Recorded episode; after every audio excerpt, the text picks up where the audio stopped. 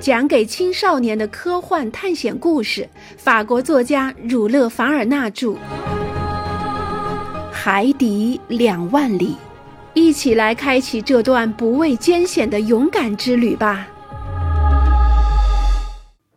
在一八六七年的头几个月里，海怪问题似乎已经盖棺定论，也似乎不会再被公众提起。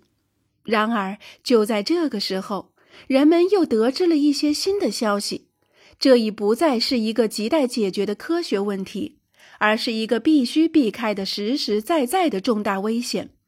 问题完全变成了另外一种样子，怪物变成了一座小岛、一块岩石、一座暗礁，而且是一座不可捉摸、变幻莫测、行踪不定的暗礁。一八六七年三月五日夜间。蒙特利尔海洋运输公司的摩拉维安号航行到北纬二十七度三十分、西经七十二度十五分的海面上时，船右舷尾部撞上了一块礁石。可是，任何一张航海图上都没有标明这一带有礁石。在风与自身四百马力功率的共同作用下，摩拉维安号当时正以每小时十三海里的速度航行着。要不是他船体坚固，摩拉维安号早已经被开膛破肚，带着他那两百三十七名从加拿大载来的乘客一起葬身海底了。这起事故发生在早上五点，天刚刚破晓。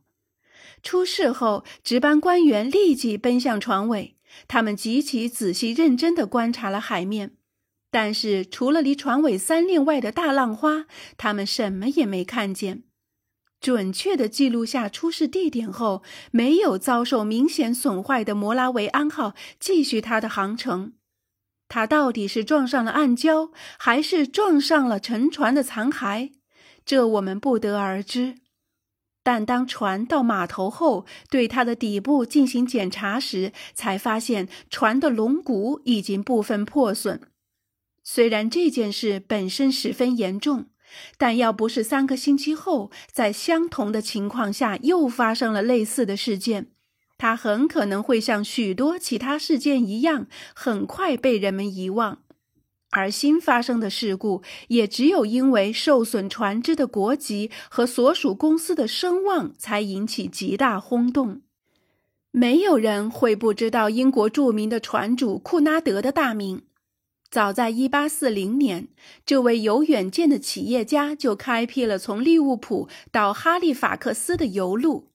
当时只有三艘400马力、载重1162吨的明轮木船。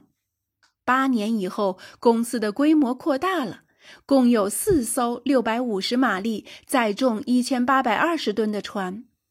再过两年，又增加了两艘马力和载重量都更大的船。一八五三年，刚刚重新获得装运政府邮件特权的库奈德公司相继添造了阿拉伯号、波斯号、中国号、斯科舍号、爪哇号、俄罗斯号，这些都是一流的快船，而且是除了大东方号之外，在海上航行的最宽大的船只。因此，到了1867年，这家公司一共有十二艘船，八艘明轮的，四艘螺旋桨式的。我之所以要把这些情况简单介绍一下，是为了让大家知道这家海运公司的重要性。它的杰出的管理是举世闻名的，没有任何一家横渡大洋的海运企业比这家公司经营的更得法，搞得更有成效。二十六年来，库纳德公司的船曾经两千次横渡大西洋，从来没有取消过一次航行，没有发生过一次延误，从没有遗失过一封信，损失过一个人或一只船。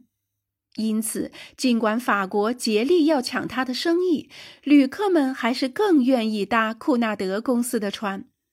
这从近年来的官方统计资料中能够看得出来。了解这些情形之后，便没有人对这家公司的一只汽船遭遇到意外事件后会引起那么巨大的反响而感到奇怪了。一八六七年四月十三日，海上风和日丽，微风正适合航行。库纳德公司的斯科舍号航行在西经十五度十二分、北纬四十五度三十七分的海面上。它在一千马力的发动机的推动下，速度为每小时十三点五海里。船的机轮在海中运转的十分正常。它当时的吃水深度是二十二英尺，排水量是二十三万三千九百二十四点三五立方英尺。下午四点十七分，乘客们正集中在大厅用餐。斯科舍号船尾。左舷机轮稍后部分似乎发生了轻微的撞击，不是斯科舍号撞上了什么，而是它被什么撞了。准确的说，它是被某种极其锋利的锐器穿透了，而不是被钝器撞击了。这次撞击感很轻，要不是船舱管理员爬上甲板上大叫：“船要沉了，船要沉了！”船上恐怕没有人会在意。开始，乘客们惊恐万分，不过很快，安德森船长就让大家安下了心来。沉船的危险还没有迫在眉睫的地步。斯科舍号的七个船舱是用隔水板隔开的，出现个把窟窿应该能顶住。安德森船长立即跑到底舱去，他发现海水已经进了第五个船舱里了。而且从进水速度来看，漏洞相当大。不过幸好这个船舱没有蒸汽锅炉，不然炉火早就被海水熄灭了。安德森船长下令立即停船，并派了一名海员潜入水下检查船身受损情况。不一会儿，他们就发现船体底部有一个直径两米的大洞，窟窿太大，堵肯定是堵不住的。于是，斯科舍号只能在机轮半身泡水的情况下继续航行。这时，它距离克里尔海峡还有三百海里。等船开进公司码头时，已经整整晚了三天，弄得利物浦港口人心惶惶。斯科舍号上屋以后，工程师们对它进行了检查，他们简直不敢相信自己的眼睛。在船身吃水线以下两米半的地方，竟然有一个很规则的等腰三角形裂口，钢板上的裂痕切割整齐，就连打钻机都不能打得这样精确无误。所以很明显，造成这个裂口的锐器绝不是由普通材料制成的。因为他在以惊人的力量向前冲去，穿透一点五英寸厚的钢板之后，竟还能够使自己全身而退，这真是令人百思不得其解。就是这起刚发生不久的事故，使公众舆论再度升温。这下子，所有以往那些不明原因的海难时间都被算在了这个海怪身上。于是，这只人们想象出来的东西负起了所有沉船事故的责任。而更为不幸的是，沉船事故实在是太多了。据统计年鉴的记载，每年报损的船只约有三千艘，其中因下落不明而判定失踪的汽轮和帆船则不下两百艘。现在，不管有理没理。